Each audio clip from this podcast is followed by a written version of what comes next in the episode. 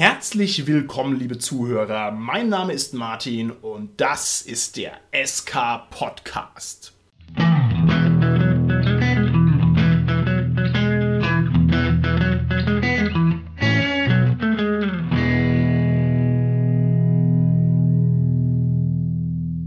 Bei mir im Studio sind meine lieben Gäste, der Richard, der Carsten und der Holger. Der Richard hier. Hallo, hier ist der Carsten. Ja, hallo, der Holger hier. Das Thema unserer heutigen Folge ist kein tiefenphilosophisches Rollenspielthema, wie wir sonst eins nach dem anderen aus der Hüfte feuern. Nein, ganz im Gegenteil. Heute sind wir mal konkret, dinglich und stürzen uns auf die Rollenspielpraxis. Wir wollen heute ein für alle Mal die Frage ergründen, die jedem Rollenspieler seit 1974 unter den Nägeln brennt. Und zwar die Frage, wie schmeckt eigentlich ein Heiltrank? Richard, wie schmeckt ein Heiltrank? In deiner Vorstellung? Ziemlich bitter. Bitter? Ja, natürlich, weil Heiltränke müssen bitter schmecken, damit man auch weiß, dass man sich bei dem nächsten Kampf besser vorbereiten muss, damit man dieses Geplörre nicht nochmal trinken muss. Wow, das ist aber richtig züchtig, ja. Das heißt, das ist keine Belohnung, sondern man merkt auch so ein bisschen, na, vielleicht nicht so viele Heiltränke konsumieren. Sehr schön, Carsten. Wie schmeckt in deiner Vorstellung ein Heiltrank? Meine erste Idee ganz intuitiv ist, dass der sehr süß schmeckt wenn ich nur dann etwas länger drüber nachdenke, dann komme ich zum selben Resultat wie du, Richard, nämlich, dass der bitter schmeckt, aber ich habe eine andere Begründung natürlich dafür. Die Begründung ist ganz einfach, er schmeckt deswegen bitter, weil er besser wirkt, als wenn er süß schmecken würde. Und das ist wirklich so gut auf den Placebo-Effekt. Medikamente, die bunt sind, die bitter schmecken, die wirken besser als Medikamente, die vielleicht unauffälliger sind und Nein. geschmacksneutral sind. Ehrlich? Ja. Bunt und bitter wirkt besser? Also unter anderem unabhängig voneinander. Ne? Also eine Variable ist okay. so, das äh, Bunte irgendwie ist auffälliger und das andere ist wirklich, wenn das halt bitter ist, dann wirken die wirklich besser. Die Tabletten sind es meistens ja okay. in der heutigen Zeit. Erklär, so erklär mir das. Wieso wirken süße Medikamente nicht so gut? Ist es so, dass man dieses Gefühl hat, man möchte was Ernstes machen, was Gravierendes? Ja, man, man hat das Gefühl, wenn es bitter ist, ist es stärker? Oder woher kommt das? Da muss ich ganz kurz nochmal ausholen mit dem Placebo-Effekt. Das heißt ja übersetzt so viel, ich werde gefallen, ist der Erwartungseffekt. Wenn ich also an die Wirkung eines äh, Medikaments glaube, dann ist die Wirkung tatsächlich auch stärker und größer und das geht weit über eine eingebildete Wirkung hinaus. Das ist wirklich auch eine Wirkung, die sich auch messen lässt, zum Beispiel sogar in Entzündungs- und Blutwerten und so. Diese Erwartung ist halt durch verschiedene Faktoren beeinflussbar, die alle darauf hinauslaufen, wie die Person, die das Medikament bekommt, was die jetzt glaubt über die Wirkung. Okay. Und da spielt halt natürlich eine Rolle, wenn jetzt das bitter schmeckt, dann, ah, wenn es schon bitter schmeckt, dann muss es halt irgendwie so besser wirken oder so. Oder wenn es irgendwie auffällig ist okay, zum Beispiel. Okay. Ne? Sehr schön, sehr interessant. Lieber Holger, wie schmeckt bei dir ein Heiltrank? Also ich würde jetzt auch wie die anderen beiden sagen, dass der Heiltrank halt irgendwie in Richtung, wie man sich so eine normale Medizin halt vorstellt, also so dieser generische, jetzt nicht unbedingt bittere, aber so dieser ja, Medizingeschmack. Also, wenn ich das jetzt einfach nur sage, hat jeder irgendwas äh, in der Vorstellung. Ne? Also Medizingeschmack und dass es aber auf der Zunge so eine Wirkung hat, wie wenn man an so einer 9-Volt-Batterie leckt. Wow, cool. Weil, also in meiner Vorstellung, da kommen wir ja dann später wahrscheinlich noch drauf, ist der Heiltrank ja immer was Magisches und dass du quasi diese magische Wirkung auch irgendwie spürst. Okay, phänomenal. Das ist nicht schlecht. Das kann ich mir sehr gut vorstellen mit der Batterie auf der Zunge. Aber er liegt natürlich alle falsch. Und zwar ist es so, ein Heiltrank, der schmeckt natürlich nach Erdbeer. Aber ein Heiltrank schmeckt nicht gut nach Erdbeer, wo man sagt, mmm, Erdbeer, sondern der schmeckt so wässrig nach Erdbeer, dass man sagt, mmm, äh, Erdbeer. Ja, so schmeckt ein Heiltrank. Ja, so. Und damit ist die Folge auch schon zu Ende. Wir müssen unseren Cutter ein bisschen entlasten und insofern Nein. Der Holger hat doch selbst gesagt, wir können da später nochmal drauf zurückkommen, oder Holger? Yay! Ja. Sehr gut. Dann machen wir direkt weiter. Und zwar machen wir jetzt ein kleines Spiel. Da kann jeder unserer Hörer draußen im SK Podcastland an den Empfangsgeräten direkt mitspielen. Und zwar stellen wir uns jetzt mal vor, wie ein Heiltrank aussieht. Du hast dir gerade einen Heiltrank vorgestellt, Richard. Wie sieht er aus? Beschreib ihn mir. Im Vergleich zu bestimmt fast allen Gruppen sind bei mir Heiltränke blau, in verschiedenen Nuancen des Blaus. Desto dunkler sie sind, desto stärker sind sie. Glasflasche? Ja, Glasfiole. Glasfiole. So schöne Reagenzgläser mit so einem Korken drauf. Okay, hervorragend. Carsten, wie schaut es bei dir aus? Bei mir ist es auch eine Fiole, eine sehr bauchige Fiole, ja. wo der drin ist. Und da ist auch ein Korken drauf, die ist aber eben aus Ton, diese bauchige Fiole. Okay. Ja. Und liegt wahrscheinlich daran, dass ich auch so auf Mittelaltermärkten mir schon solche Fiolen auch besorgt habe, die ich auch schon im Live-Rollenspiel verwendet habe. Okay, wow. Und würdest du sagen, die ist von der Bauchigkeit so wie so ein Apfel oder kleiner oder größer? Kleiner, aber ungefähr so die Form fast so. Ein bisschen ovaler so, aber schon ziemlich, schon recht rund wie so ein Apfel, ja. Bisschen Okay. ovaler noch. Holger, dein Haltrang. Wie eine Batterie. Holger, du musst weniger an Batterien lecken. Äh, genau. Aber die schmecken so gut. ähm, ich bin da halt sehr Videospiel geprägt. Also bei mir sieht er halt genauso aus wie in Diablo 2. Danke. Ist gut, weil bei mir nämlich auch. Ich bin genau auch so geprägt. Das heißt, ich habe das auch von Diablo, auch mit irgendwie so einer kleinen Goldfassung oder sowas. Und genauso sieht er aus und sieht halt bei mir auch in allen Rollenspielwelten genauso aus wie bei Diablo. Völlig verrückt. Deswegen fand ich so ein bisschen komisch, was der Richard gesagt hat, aber er hat ja schon gemeint, dass entgegen den meisten anderen, also der Heiltrank muss ja rot sein und der Mana-Trank muss ja blau sein. Ich kann ja mal kurz einen kleinen bösen Sturm gegen mich ausrufen. Ich habe Diablo 2 nie gespielt. Also, liebe Zuhörer draußen im SK Podcastland, wenn ihr mal eine richtig fiese Mail abfeuern wollt, ja, der Richard hat euch jetzt eine Flanke dargeboten, ja, einfach skpodcast.de. den ganzen Hate rauslassen. Es kommt Diablo 4 übrigens raus. Ich weise hiermit darauf hin, dass der Trailer zu Diablo 4 so unglaublich gut ist, dass das Spiel danach nur eine bodenlose Enttäuschung werden kann. Aber der Trailer ist so unglaublich gut. Wenn man sich den Trailer anguckt, man ist, keine Ahnung, in der OSR drin, unbedingt angucken. Ich verlinke ihn auf alle Fälle. So, und jetzt im Schweinsgalopp durch. Ich würde gerne von euch wissen, wie schmeckt ein Mana-Trank, ein Astraltrank, ein Zaubertrank?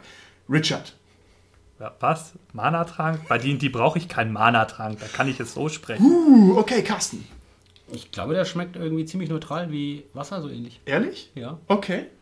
Das ist jetzt natürlich, äh, jetzt habe ich mein ganzes Pulver schon verschossen, so ungefähr. Ne? Also, Einhornschweiß.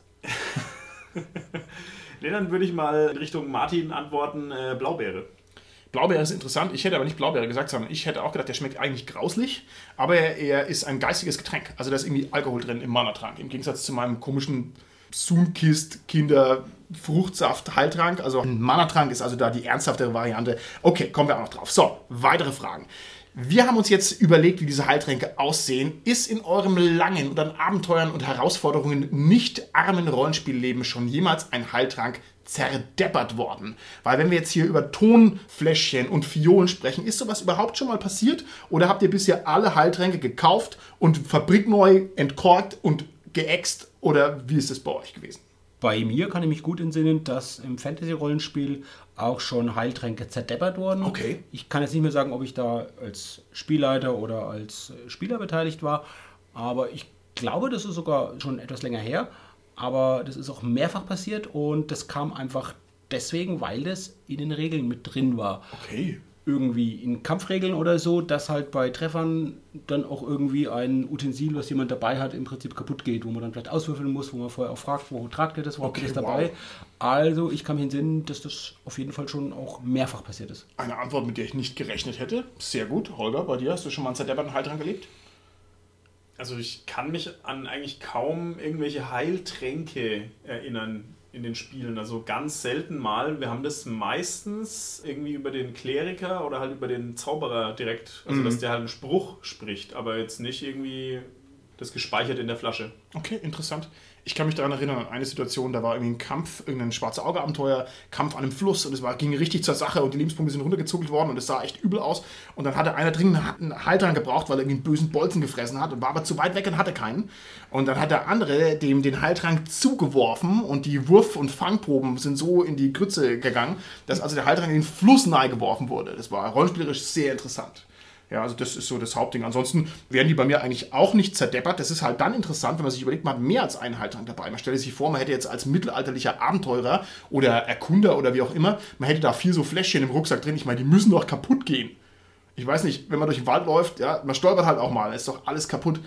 Ah, Na gut, okay. Nächste Frage heißt es Elixier oder Elixier? Mit I oder mit E? Jetzt nicht aufs Blatt gucken. Richard. Ist mir völlig egal. Okay, das ist die korrekte Antwort. Beide Varianten sind richtig. Elixier wird meistens bevorzugt. Ich sag's nur, damit unsere Zuhörer draußen im SK Podcastland auch ein bisschen was lernen. Elixier. Okay. Jetzt würde ich sagen, gehen wir das Ganze ein bisschen ernsthafter an und versuchen mal diese Heiltrankgeschichte ein bisschen grundsätzlicher abzuklopfen. Der Heiltrank ist schon ein wirklich kurioses Objekt im Rollenspiel. Es ist zum Beispiel sehr auffällig, dass Heiltränke immer in Trankform daherkommen. Ja? Wieso gibt es keine Heildrops? Wäre doch genauso sinnvoll. Oder, keine Ahnung, Nudelsoße oder sowas. Also theoretisch wäre sehr viel denkbar, aber es ist immer ein Heiltrank. Das ist doch sehr seltsam. Zweite Sache, es ist üblich, dass man den Heiltrank normalerweise äxt.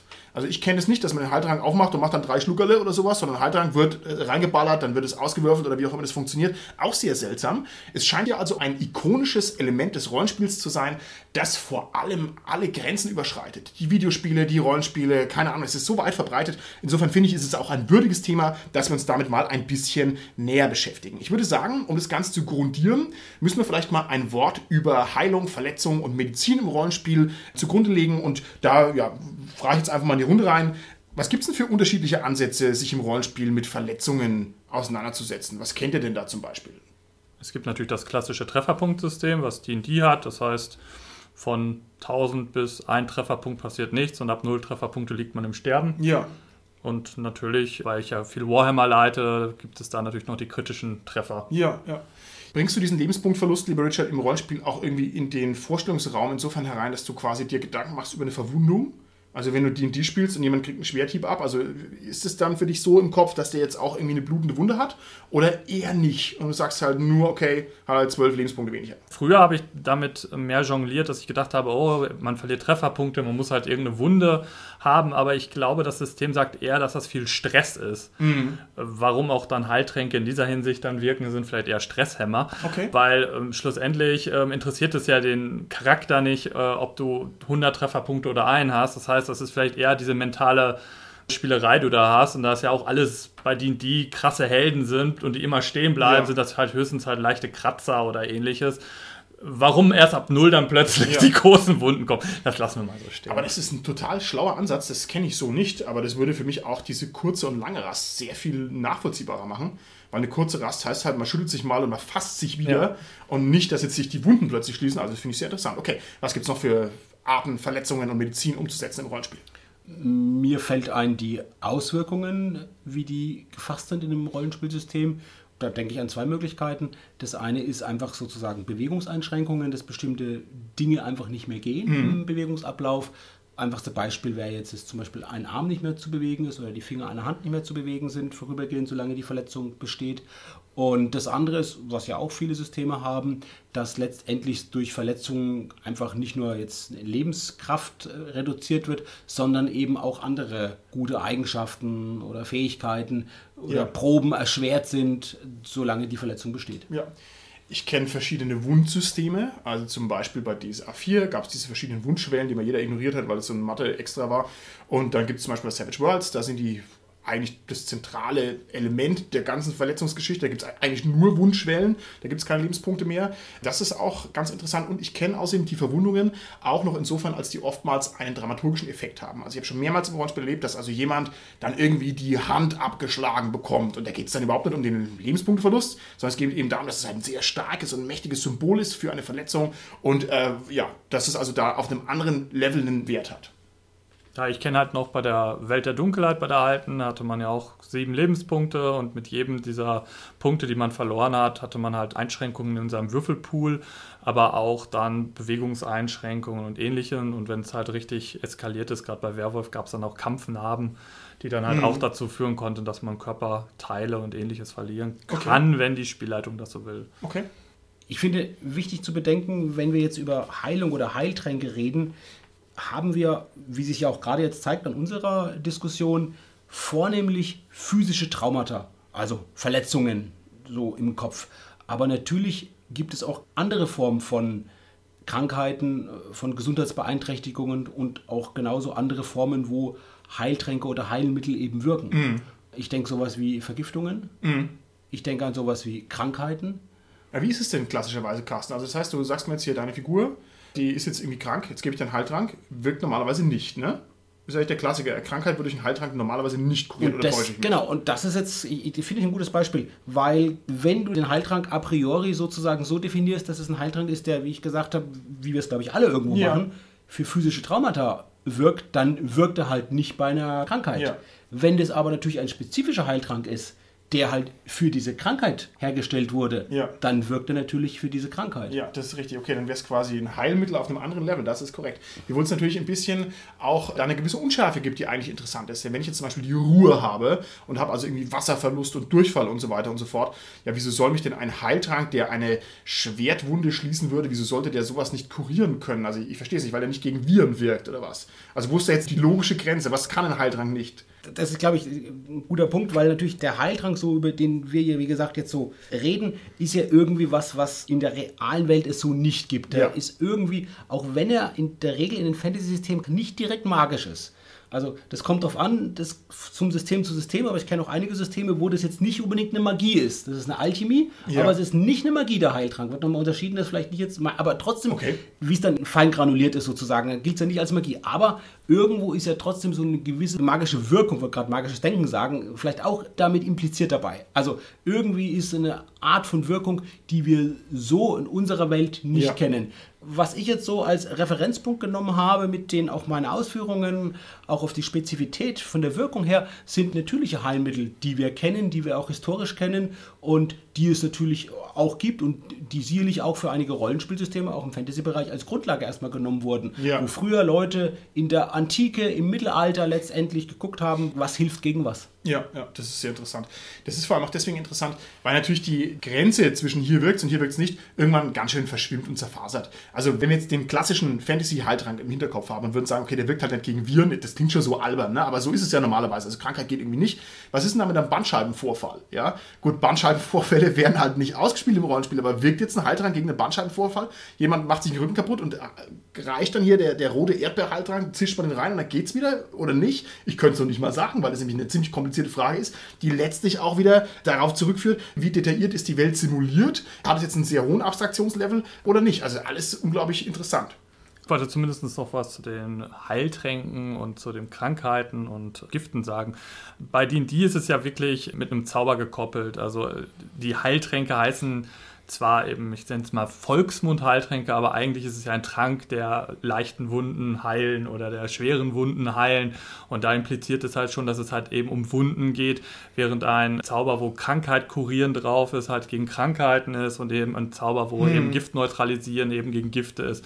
Also D&D versucht das ja schon allein durch die Zauber klar zu machen, aber in D&D funktioniert es halt eigentlich auch nur durch Zauber und vielleicht nur, nur ganz begrenzt über natürliche Heilkräuter. Woher wissen das denn die Magier und die Ärzte in irgendeiner Mittelalterwelt, ob irgendwas ein psychosomatisches Leiden ist oder ob irgendwas ein Virenleiden ist oder ob irgendwas auf eine innere Blutung zurückzuführen ist? Weil im Endeffekt liegt halt einer rum und jammert und es tut ihm irgendwas weh.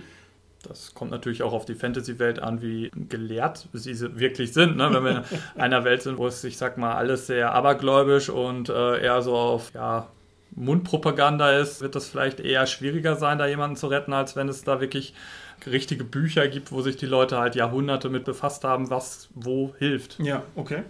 Also ich meine, das ist jetzt im Endeffekt die Diskussion, wie fein granuliert kann ich es simulieren, beziehungsweise gucke ich von außen drauf. Also ist das für mich einfach nur ein regeltechnisches Werkzeug, der Heiltrank? Also habe ich quasi Trefferpunkte, die mir fehlen und ich muss sie wieder ausgleichen. Okay, dann brauche ich einen Heiltrank.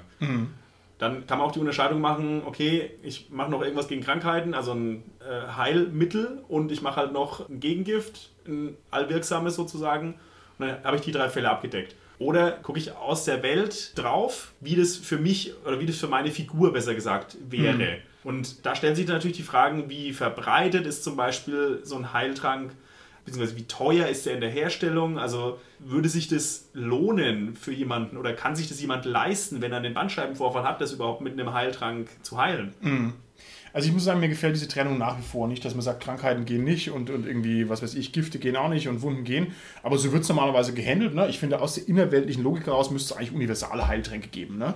Oder es gibt dann so Narrativa, also keine Ahnung, der Heiltrank, der den traurigen König wieder zum Lachen bringt und so weiter. Ne? Der dann völliger narrativer Quatsch ist letzten Endes, aber der dann völlig andere, sehr spezifische Wirkung hat. Ich würde annehmen, je magischer sozusagen der Heiltrank ist, desto universaler ist die Wirkung, desto teurer ist er auch, wie du gesagt hast, Holger. Klar, weil er halt natürlich besser wirkt und je weniger magischer ist, je mehr natürlich er sozusagen auf pflanzlicher Basis hergestellt wird, der Heiltrank, desto spezifischer ist er irgendwo von Ja. der Wirkung her, weil dann sind wir eher wieder bei den realen Ja. Heilmitteln und dann könnte man ja sogar so weit gehen, dass man nicht nur die Dreiteilung macht, sondern innerhalb einer Gruppe Krankheiten oder äh, Gifte guckt, gegen welches Gift, gegen welche Krankheit er genau wie wirkt Ja. mit denen. Ich habe noch was zu dem Beispiel mit dem Bandscheibenvorfall, den du gesagt hast, Martin. Finde ich ein schönes Beispiel, weil da kann man natürlich neben einer spezifischen Wirkung auch eine unspezifische Wirkung annehmen, weil ich denke, was da wichtig ist, bei dem Bandscheibenvorfall haben wir auch eine Bewegungseinschränkung natürlich, wir haben eine massive Schmerzsymptomatik Ja. auch dabei. Und da hilft natürlich auch was Schmerzlinderndes. Ja. Also wenn wir da was haben, was schmerzlindernd ist und was auch andere Schmerzen lindert. Ne? Wenn wir auch bei Schmerzmitteln gucken, das, das hängt immer davon ab, wenn wir Schmerzmittel annehmen, wo setzen die sozusagen im Körper an, also jetzt in, auf reale Art und Weise, wo setzen die im Körper an, um die Schmerzwahrnehmung zu unterbrechen. Je weiter zentral die im Kopf, im Gehirn ansetzen, desto universaler, desto stärker ist die schmerzmindernde Wirkung. Das ist halt auch wirklich dann Ja. bei welchen, die dann wirklich auf das Betäubungsmittelgesetz fallen, die halt wirklich zentral sozusagen den Schmerz ausschalten. Ja? Die wirken dann bei ganz verschiedenen Schmerzarten und auch bei sehr starken Schmerzarten. Das finde ich super, dass du das noch gesagt hast, Carsten. Vielleicht müssen wir hier mal einen ganz kleinen Exkurs machen, wie das denn eigentlich jetzt ist mit diesen historischen, ich sag mal, nicht magischen Heiltränken. Also was es denn da gibt. Und in meiner Wahrnehmung gibt es da so zwei große verbreitete Vorstellungen. Nämlich die eine Vorstellung ist, in der Vergangenheit, keine Ahnung, bis zum Zweiten Weltkrieg hat die Medizin überhaupt nichts gebracht. Ja, die konnten nur Aderlass und der war immer falsch. Ja, der Aderlass und das haben die gemacht seit den alten Griechen. Das heißt, man sollte da bloß sich nicht behandeln lassen. Und es gibt eben auch noch die andere Perspektive, dass man sagt, okay, ja, die Hildegard von Bingen, die hat schon ihr Weißmoos aus dem Wald gepflückt und damit alles behandelt, was irgendwie da war und so. Vielleicht, um es mal konkret runterzubrechen, was wäre denn jetzt ein funktionierender historischer Heiltrank, wo man sagt, okay, der Mann hat einen Bandscheibenvorfall, der macht jetzt hier gluck, gluck, gluck und danach geht es dem besser. Was kann man dem denn da geben? Vielleicht noch vorneweg ein Detail zu Hildegard von Bingen. Ich glaube, Hildegard von Bingen, die hat so um 1100 rumgelebt und die hat ja auch antike Heiltränke, antikes Wissen über Kräuter wieder aufgegriffen und dem quasi da schon, wenn ich es richtig erinnere, da schon schon eine Renaissance verholfen. Und ein Beispiel für einen wirklichen, ja, antiken Heiltrank, der wirklich berühmt ist, ist der Teriak. Und den kenne ich jetzt vor allem durch ein Abenteuer, wo der auch eine nicht ganz unwesentliche Rolle spielt. Das ist ein Abenteuer, das heißt Mens Sana, also übersetzt gesunder Geist, das ist für äh, Vertagen erschienen. Und dieses Abenteuer spielt in der Zeit der Kräuterzüge, ist ein One-Shot und spielt in einem Hospital auf Rhodos, gerade in der Zeit, wo eben Rhodos von dem türkischen Heer belagert wird. Und es spielt in dieser Stadt und auch zentral in einem Hospital, tut also dieses ganze Krankheitsthema natürlich dementsprechend sehr interessant behandeln, auf eine Art und Weise, die wir, glaube ich, sonst von Rollenspiel gar nicht so kennen. Und da kommt eben unter anderem auch dieser historische Heiltrank vor, der Okay. Teriak. Und eine weitere Anekdote ist, ähm, während ich das schon mal so überlegt hatte und äh, auch schon mal gepostet hat dazu, ähm, hat die Rena, also Richards Frau, die auch schon ja bei uns im Cast mit dabei war und in Interviews, gleich beigetragen, dass es diesen Trank heute noch gibt, weil die ist pharmazeutisch-technische Assistentin und arbeitet in einer Apotheke und stellt diesen Trank in der Apotheke, wo sie arbeitet, heute noch vor. Also das wusste ich auch nicht. Ich fand das super spannend zu sehen, dass es das noch gibt. Ich finde auch nochmal sehr, sehr interessant, bezogen auf unsere Eingangsfrage, nämlich der riecht nämlich schon anders, der riecht sehr aromatisch und eben sehr viel nach ganz verschiedenen Kräutern. Ja, der wurde auch mit so ganz, ganz viele Kräuter wurde das auch gemacht, dieser Teriak. Ursprünglich war das eben auch so ein Antidot, ich glaube gegen Schlangengifte oder so ist der eingesetzt worden, hat sich dann aber dann irgendwann so im, weiß nicht, im Mittelalter oder so zu einem Universalheilmittel gemacht, wo man halt geglaubt hat natürlich, dass das gegen alles Mögliche hilft und hat es den Leuten verabreicht. Genau. Und man muss sagen, ich kenne jetzt die Zutatenliste nicht ganz auswendig, aber da sind ein paar so Sachen drin, die auf alle Fälle nicht schaden können. Irgendwie Honig oder was. Ja, ich meine, Honig tut nicht weh, ne? Aber es ist auch ein Zaubermittel drin, wo ich sofort glaube, dass es gegen alles wirkt. Was ist es für ein Zaubermittel, lieber Holger? Opium. Opium, korrekt. Und wenn ich jemandem Opium gebe, dann geht es dem danach auf alle Fälle besser. Insofern, also das ist ein richtiger, echter historischer Heiltrank. Nur mal, um das jetzt hier in die Welt rauszutragen. Also ich finde, das ist doch in einem Rollenspiel-Setting eine coole Sache, wenn man also mit richtigen Heiltränken behandelt wird und kriegt halt im Prinzip immer zu Opium gefüttert, was ja auch nicht ganz nebenwirkungsfrei ist. Also das fand ich sehr interessant. Nur ganz kurz, heute wird Teriak nicht mehr mit Opium hergestellt. Bevor ihr die Apotheken plündern wollt, äh, vergisst es. Ja, die Rena kann das sicherlich bestätigen. Ich denke es auch. Steht auch auf der Verpackung drauf. Er steht, da steht wirklich drauf. ohne extra. Das ist ja auch interessant. Also, das finde ich interessant, dass ja wirklich dann scheinbar äh, Käufer in der heutigen Zeit sich soweit auch über den Terek informiert haben, dass die irgendwo scheinbar die Erwartungshaltung haben, weil es halt damals so war, es könnte Ja. Opium haben und dass man heute noch den Leuten mitteilen muss, sozusagen, da ist kein Opium drin. Ne? Also interessant, ja. ja. Okay, jetzt ist es natürlich so, dass wir gar nicht so generalstabsmäßig über alle Heiltränke reden können, weil es natürlich immer je nach Welt und je nach Zeitalter und je nach Rollenspielform immer unterschiedlich ist. Das heißt, wenn wir jetzt über die Heiltränke sprechen, dann müssen wir das ein bisschen anders perspektivisch fassen. Wir müssen uns nämlich immer die Frage stellen, was ist denn jetzt cooler, beziehungsweise was für konkrete Auswirkungen hat es? Und ich würde gerne von euch wissen, wie schaut es denn aus bei der Verfügbarkeit von Heiltränken? Ich finde, man hat immer so ein bisschen das eine Extrembeispiel, wie ich in der Holger mal zu Diablo im Hinterkopf, wo man halt einfach in die Stadt geht, kauft sich 400 maximale Heiltränke und dann hämmert man auf Q, um die Heiltränke zu exen, während man halt mit der rechten Hand mit dem Schwert aufs Monster drauf hat, aber anders geht es halt nicht. Das ist so die Extremvariante auf der einen Seite und die andere Variante ist eben, dass so ein Heiltrank ein unglaublich kostbares Artefakt ist und man sagt dann, uh, ja, hier aus den Strahlen des Sonnenlichts äh, am ersten Frühlingstag und dem Lachen eines Kindes und was ich in einer Kristallfiole äh, erschaffen und hergestellt. Was halten wir denn von diesen beiden Varianten und was hat es denn für Auswirkungen im Rollenspiel? Okay, jetzt muss ich natürlich wieder ein bisschen brechen mit den Regeln. Also ich finde schon, dass es systemabhängig ist, in dem Fall settingsabhängig, weil in einem High-Fantasy-System, wo es halt vielleicht mehr um Kämpfe geht wie D&D, da hat man gar keine Lust darüber nachzudenken, wie selten ein Heiltrank ist. Den kauft man halt im Zehnerpack beim nächsten Priester und dann geht es halt wieder ab. Und die Schnelligkeit des Spiels will das ja auch. Mhm. Während ich bei einem Dark Fantasy Setting oder bei einem simulationistischen Setting wie DSA, das schon eher erwartet, dass das halt eher was Besonderes ist, etwas, was halt nur die obersten Magier brauen können, wo man halt, keine Ahnung, den Pilz des Druidenbaumes äh, aus dem Einhornwald hinten rechts halt nur nehmen kann. Ja. Also da erwarte ich sowas schon eher, weil das halt auch etwas ist, was nicht jeder zugänglich bekommen soll, weil die Brutalität, die Gewalt und halt auch die Tödlichkeit in solchen Systemen ja auch viel größer ist. Ich habe eine kritische Frage, lieber Richard, und zwar. Dungeons Dragons ist ein Rollenspiel, wo die Lebenspunkte im Vordergrund stehen, weil viel gekämpft wird und weil es ganz viel um diesen Skirmish geht, um dieses taktische Gruppenagieren. Es geht darum, dass man seinen Damage rausbringt und so weiter. Das steht unglaublich im Vordergrund. Das heißt, die eigenen Lebenspunkte stehen ebenfalls unglaublich im Vordergrund. Ist es nicht da eigentlich ein totaler Wahnsinn, dass man sagt, ich mache hier die Pforten des Himmels auf und jeder kann so viel Heiltränke kriegen, wie er braucht. Weil entwertet das nicht eigentlich total die Strenge und die Akkuratesse des Lebenspunkts runtergeningels? Nein, A, du hast natürlich erstmal Klassen, die eh heilen können und deren Hauptrolle im Kampf es ist eigentlich normalerweise zu gucken, dass die Gruppe am Zuge bleibt. Der Heiltrank ist meiner Meinung nach eigentlich eher die letztere Lösung, wenn die Heiler liegen oder wenn man halt nichts mehr zur Hand hat, weil die Ressourcen alle weg sind. Und da finde ich es auch gar nicht so schlimm. Schon alleine die Heiltränke, gerade auf höheren Leveln, das auch gar nicht mehr kompensieren können, mhm. weil sie eigentlich zu mhm. wenig zurückgeben.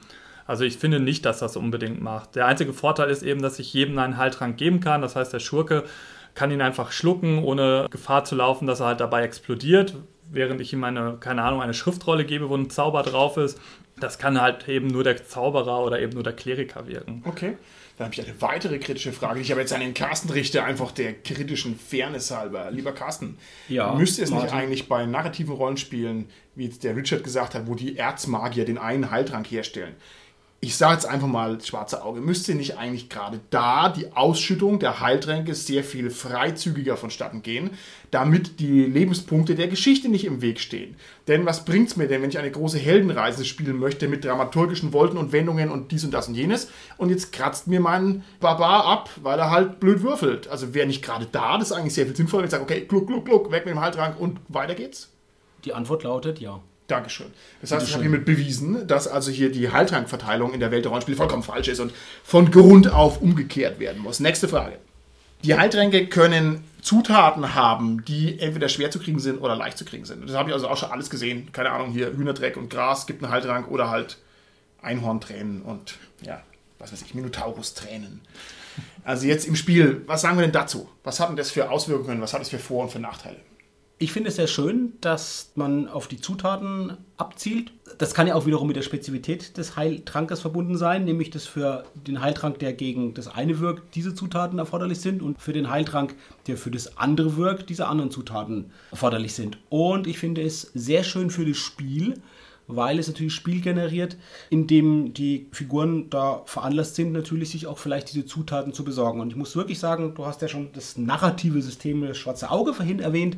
In diesem narrativen System in der dritten Edition fand ich das sehr, sehr schön. Das hatte auch ein gewisses Crunch-Element und das fand ich sehr, sehr schön, dass man da selbst diese Tränke unter anderem auch eben in Heiltrank brauen konnte ja. und eben diese Zutaten brauchte. Und es hat tolle Regeln gehabt, wie dann auch, wenn man nicht die exakten Zutaten hat, sondern eben Substitute nimmt, wie die dann wirken. Und das war toll gemacht zu sagen, dann wird natürlich die Probe schwieriger, je nach Ähnlichkeit zu dem, was ich eigentlich benötige. Und ja. je weiter das weg ist, desto schwieriger wird halt die Probe. Das fand ich sehr schön, das kann ich mich gut entsinnen. Da haben wir lange damit gespielt in diesem System und hatten da wirklich auch Freude dran an diesem Crunch-Element in diesem narrativen System das Schwarze Auge. Okay, da muss ich nachfragen, lieber Carsten. Auch wenn uns der Oldschool-Papst Moritz Melem schelten wird für unseren Fokus auf das Schwarze Auge, aber wir tun unsere Pflicht, ja, wie wir das als anständigen Podcaster machen müssen und einen entsprechenden Schwarze Auge-Teil einbauen müssen in jede einzelne Folge. Ich finde es sehr interessant. Ihr habt damit wirklich gespielt, weil ja. für mich war das vor allem ein inspirierendes Element. Ich habe diese Pflanzenlisten und Alchemielisten und so weiter immer verschlungen. Also ich wollte wissen, was ist jetzt in einem Berserkertrank und was ist in einem Unsichtbarkeitstrank drin. Da habe mich dann immer gefreut, wenn es da heißt hier, okay, keine Ahnung, ein bisschen Asche vom Scheiterhaufen, wo eine Hexe verbrannt worden ist, fand ich immer mega cool. Also mir dann zu überlegen, wie ich da rankomme. Aber im Spiel war mir das bei Weitem zu schwergängig. Also ich kann mich erinnern, dass ich dann immer gesagt habe, okay, gibt es hier vielleicht irgendwie die und die Pflanze am Wegesrand, wenn ich das gerade gelesen hatte. Und das hat dann so eine Sitzung lang getragen und dann habe ich mir gedacht, ja komm, don't care. Bei euch hat es funktioniert? Ihr habt es echt durchgezogen? Ja, und man kann ja diese Sachen auch finden. Man kann sich die auch vielleicht kaufen, besorgen sozusagen. Ja. Oder halt wirklich in Wildnisabenteuern, dass man auf die Suche geht. Ja. Man, da gibt es ja so ein Talent wie Pflanzenkunde oder so, dass man das eben einsetzt oder einen Vorteil hat, wenn man das hochgesteigert hat, dass man eben dann halt eher Sachen findet, die man sucht. Ja. Kann ich mich entsinnen, dass wir an diesem Crunch-Element wirklich lange Zeit wirklich äh, eine gute Freude hatten. Okay befriedigt natürlich auch so ein bisschen den Sammeltrieb und den Hordertrieb und so weiter. Was habe ich alles in meinem Rucksack? Also cool ist es auf jeden Fall. Und ich fand es da auch besonders intelligent gemacht, weil diese Tränke hatten immer viele Zutaten und eine Zutat war immer total off. Also eine Zutat von diesen sechs Zutaten war immer Greifenfedern von einem Greifenbaby, wo du gesagt hast, okay, da komme ich nie ran. Ja, und dann musstest du nämlich tricksen und es substituieren. Also es war spannend ausgedacht. War also echt eine coole Sache. Kann man nichts dagegen sagen. Also für mich ist es ja jetzt so ein bisschen dieser Streitpunkt zwischen Alchemie und Magie sozusagen. Weil der Heiltrank hat eigentlich inhärent eine magische Wirkung, die muss irgendwo herkommen. Mag das jetzt sein, wie in D&D, ich nehme jetzt einen Trank und zauber da halt drauf leichte Wunden heilen? Oder es ist durch die Alchemie irgendwie quasi die magische Wirkung.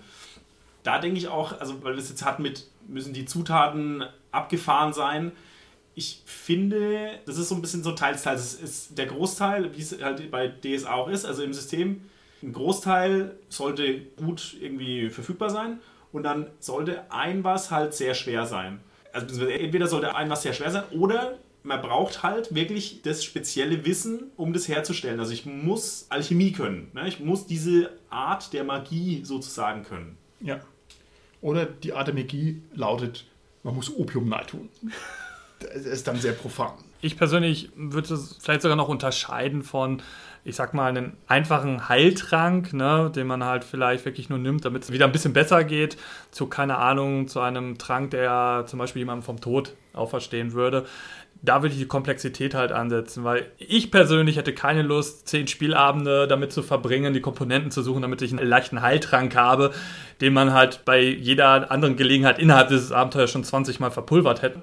Und ich finde, der Wert müsste da stimmen. Also ich meine, ich habe es gehört, in DSA kann man Zutaten ersetzen, dadurch hat man eine andere Wirkung. Aber jetzt mal so ganz einfach gesprochen, wenn ich halt die Greifenfeder unbedingt brauche für einen leichten Heiltrank, würde ich sagen, sorry, äh, dann verdammt, den will ich nicht. Aber wenn es halt wirklich ein Trank ist, wo ich sagen muss, boah, das ist der Trank des heldenhaften Heilens, womit ich halt eine ganze Armee wieder auf die Beine stelle oder was weiß ich, oder auch nur, nur ein paar Leute, aber dafür richtig kräftig und die sind halt für die nächsten Tage noch moralisiert und was weiß ich, dann finde ich, ist der Zweck dieser ganzen Reise auch, finde ich, viel interessanter, also auch vom Plot-Gedanken her. Okay.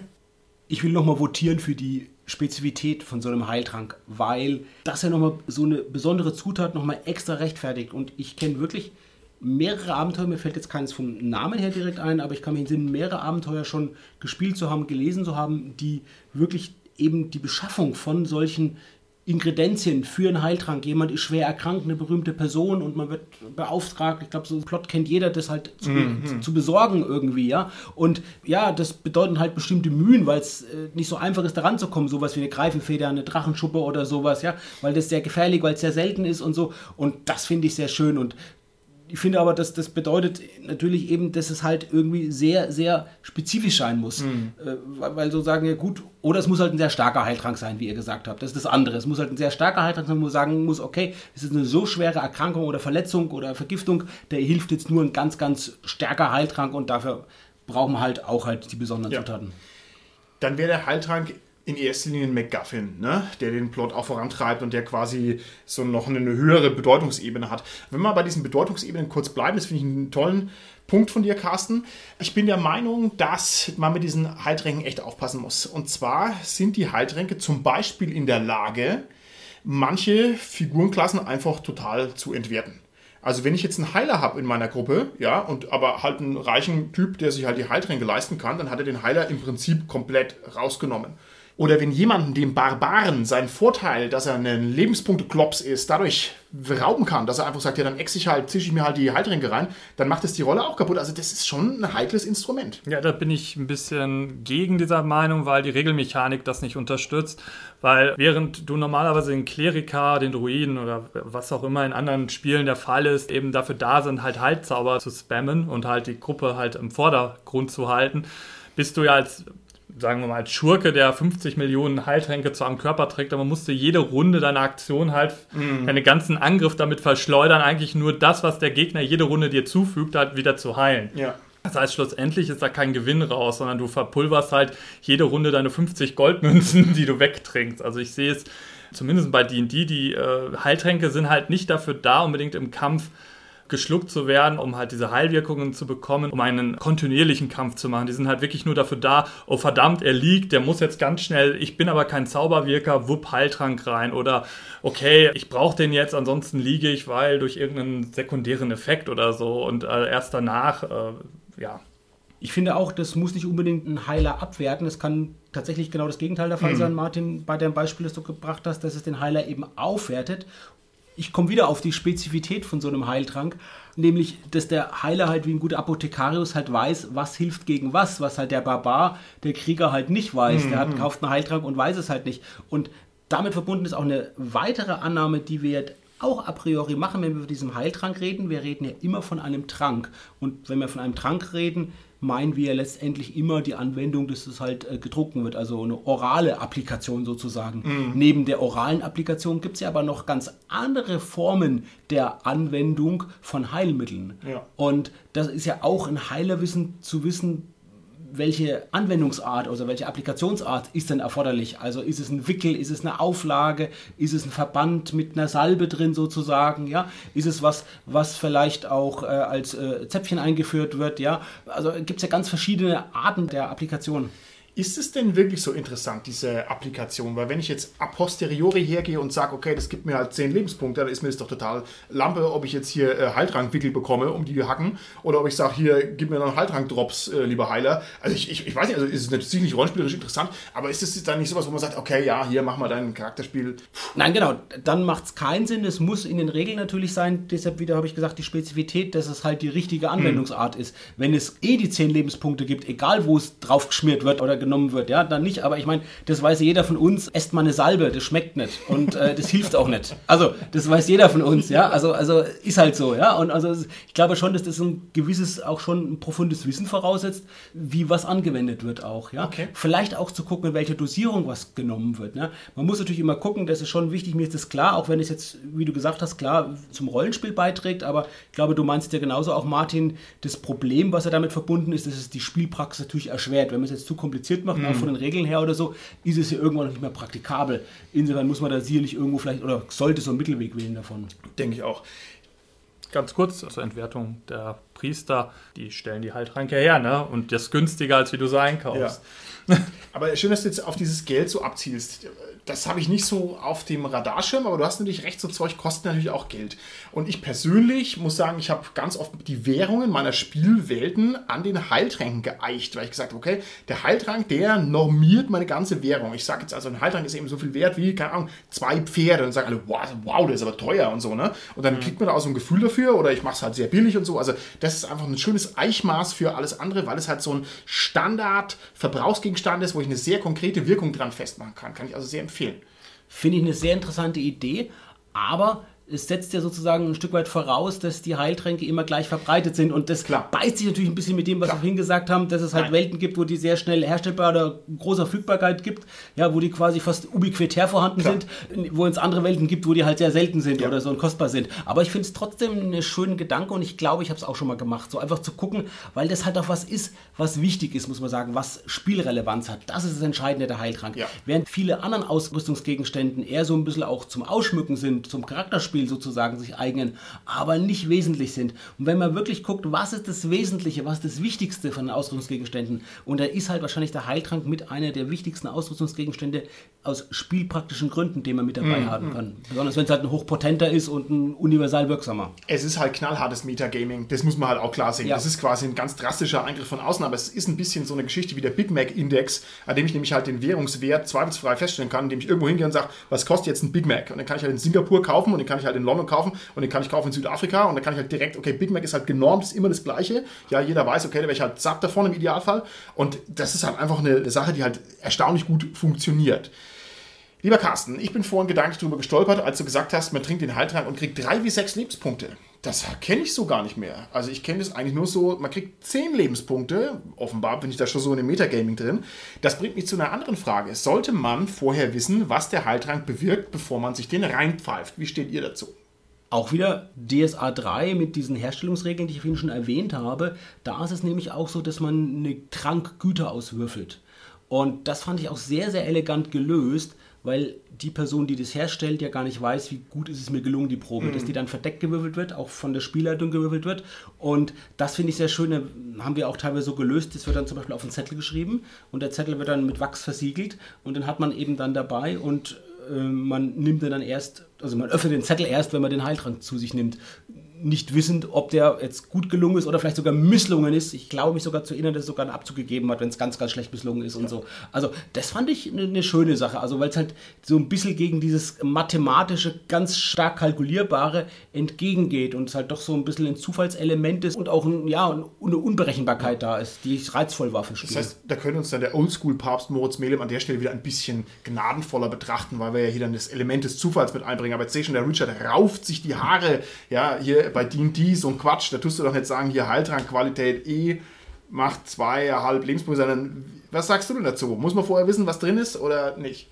Naja gut, äh, D&D sagt ja von vornherein, dass man Gegenstände identifizieren muss, ansonsten kannst du ja wirklich äh, jegliche Zeug schlucken ich halte es meistens halt so, dass gerade die Kleriker oder die Priester natürlich wissen, wie ein Heiltrank aussieht, weil das ist halt ihr täglich Brot und ich gehe auch immer davon aus, dass die halt durch die Zauber, die sie eben verwenden, auch eigentlich recht identisch aussehen.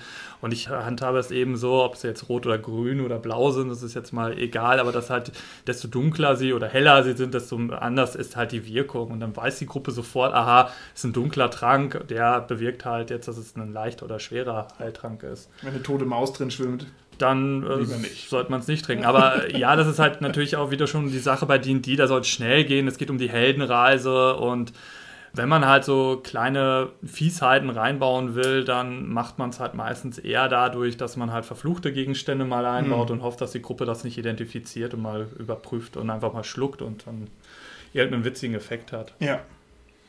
Also ich denke genauso wie der Richard. Heiltrank hat für mich halt eine magische Komponente und normalerweise hat das System dann immer irgendwie eine Möglichkeit, dass ich Magie identifizieren kann. Also ich kann, wenn ich die Fähigkeit habe, auch identifizieren, wie gut ist dieser Heiltrank. Mhm. Also ich brauche halt diese Fähigkeit. Vielleicht habe ich die nicht. Der Heiltrank ist natürlich auch eigentlich was, was ich mir kaufe, ja. um es zu konsumieren. Und dann geht man vielleicht zu einem vertrauenswürdigen Händler und dann sollte der schon gut sein. Aber wie gesagt, also ich, wenn ich selber nicht identifizieren kann, dann wäre die Methode, wie der Carsten das gemacht hat mit den Zetteln, vielleicht auch nicht so schlecht. wo ich halt immer denke, wenn es ein Alchemist oder ein Druiden oder irgendwer, der das auf natürliche Art, der wird ja auch seine Tricks haben, um es zu bestimmen, weil die suchen ja auch die Pflanzen und wissen halt, wo der Unterschied zwischen dem giftigen und dem nicht giftigen Pilz ist. Und so denke ich halt auch, dass sie gewisse Möglichkeiten eben auch der Alchemie ne, haben, um zu ergattern, ah, so, der, da ist halt gar nicht diese Komponente und deswegen ist der vielleicht nicht zu genießen. Oder er riecht halt plötzlich säuerlich oder Okay, was weiß ich. okay. Ich finde den Gedanken sehr schön, Holger, mit dem, dass man den eben auch woanders natürlich kauft, ja, und erwirbt. Und wenn wir da so auch zurückdenken, wir müssen eigentlich gar nicht zurückdenken in der Geschichte. Ich wollte sagen, wir denken zurück, aber wir können auch an die Jetztzeit denken, wie viel Quacksalber es gibt, die einem irgendwelche Nonsensprodukte letztendlich anpreisen als hochwirksam. Und das haben wir in der heutigen Zeit sogar in den modernen Medien, aber natürlich auch verwandt mit vielen Rollenspielwelten, wenn wir jetzt historisch zurückdenken, dass es die natürlich genauso gegeben hat, so Scharlatane, die wirklich hergehen und da vorgeben, was zu verkaufen oder eine Wirkung hat, die es gar nicht gibt, decken wir zum Beispiel jetzt so allein sowas wie Liebestrank oder Potenzmittel oder Haarwachsmittel und sowas, also die tollsten Sachen eben oder auch auf Heiltränke, ja, bezogen. Und das finde ich eine schöne Idee, dass man das auch als Element nimmt, das natürlich eine Ungewissheit ist, wie gut ist es, was eben, wie ihr gesagt habt, erforderlich macht, man prüft es irgendwie und guckt irgendwie, ob es Indikatoren gibt, zu gucken, auszurechnen, zu bestimmen schon vorher, wie ist denn die Wirkung. Und ich finde es auch schön natürlich, wenn man vielleicht mal reingefallen ist im Abenteuer und dann dieser Person wieder begegnet, die einem da so angeschmiert hat. Und das generiert, finde ich, auch wieder ein schönes Spiel. Drei Gedanken habe ich dazu, Carsten. Erstens, ein Parfümeur ist in der Lage, die verrücktesten Gerüche rauszuriechen aus irgendwelchen Sachen, wo ich halt einfach gar nichts rieche. Das heißt, es mag einen Alchemisten geben, der sagt, mhm, schnupp, schnupp, schnupp, ja, der weiß dann genau, was der Sache ist. Also da mag es schon gute Analysemöglichkeiten geben, die einfach hohe Handwerkskunst voraussetzen. Das ist eine. Das zweite ist, wenn ich mir jetzt überlege, ich bin jetzt hier der Analyse-Alchemist oder Analysemagier und du kommst zu mir, Carsten, sagst, ey, funktioniert der Heiltrank? Und ich sage, ja, ich analysiere es mal, komm zurück und sag, ja, der funktioniert.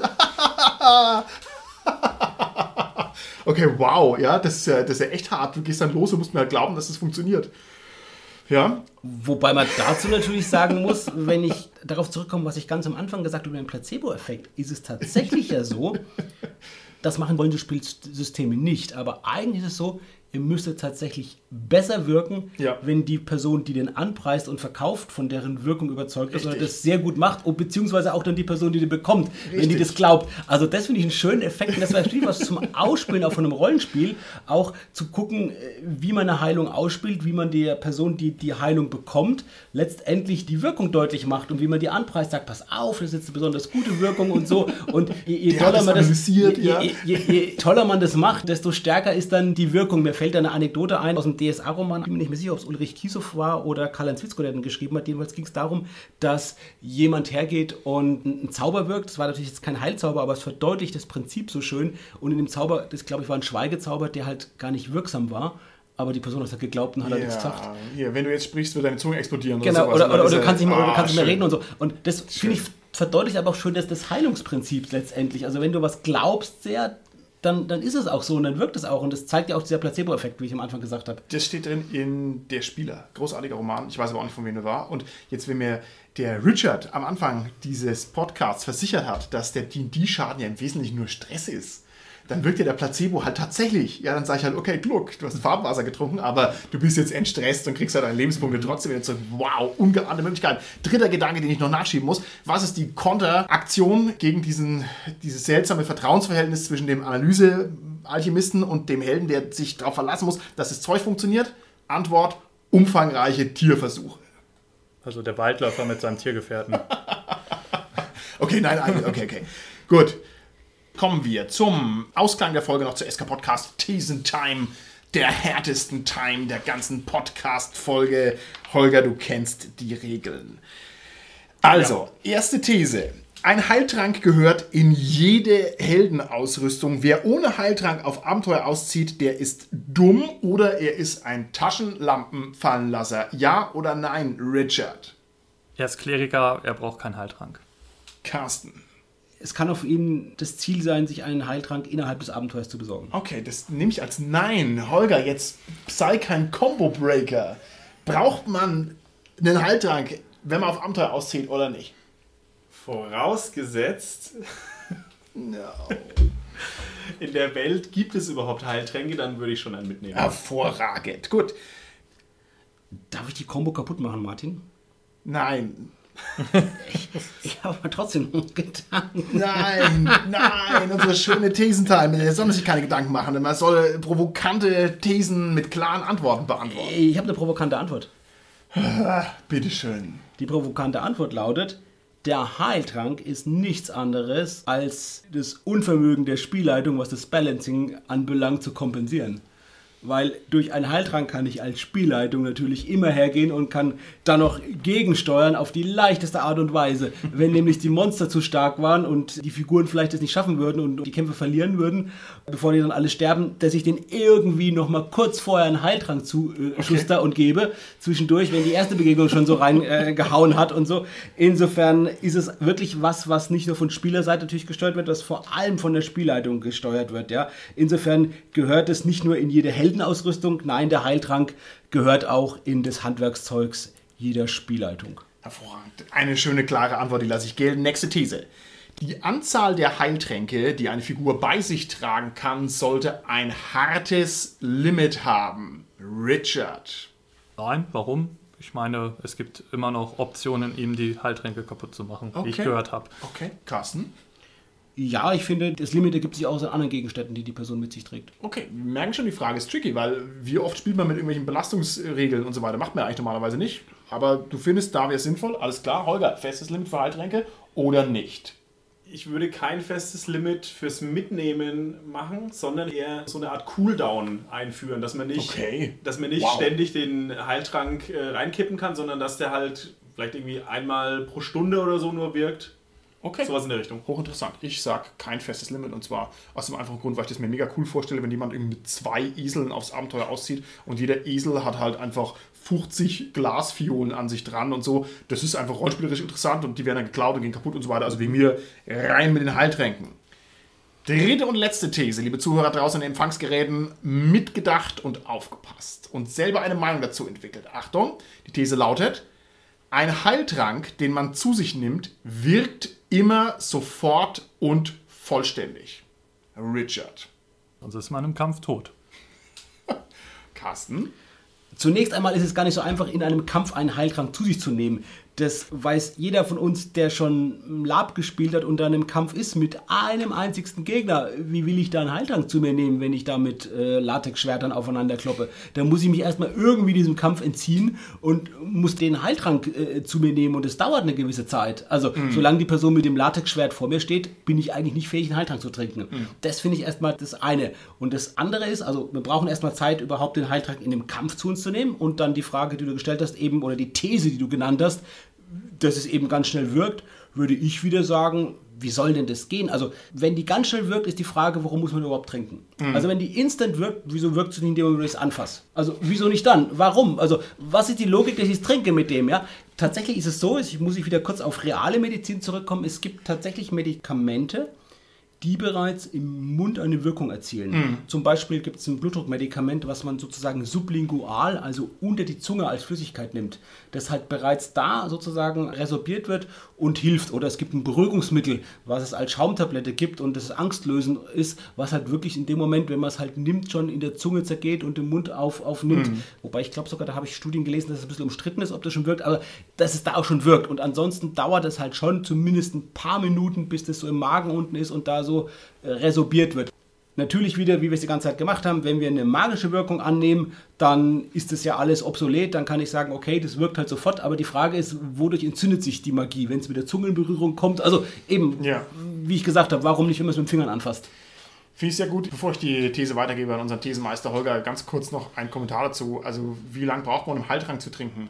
Und dass es ja gefriemlich ist und der Korken und der Wachs und so weiter. Also, ich kenne Leute, die können sich mit einer Hand in der Hosentasche eine Zigarette drehen und können zu jeder erdenklichen Situation, die sich anschließend in den Mund stecken, anzünden und rauchen. Also ich finde, wenn man jetzt ein erfahrener D&D-Barbar ist, der pfeift sich halt den Haltrang einfach rein, ja, come hell and high water, ist jetzt so mein Verständnis davon, der, der zerbeißt ihn halt nötigenfalls, ja.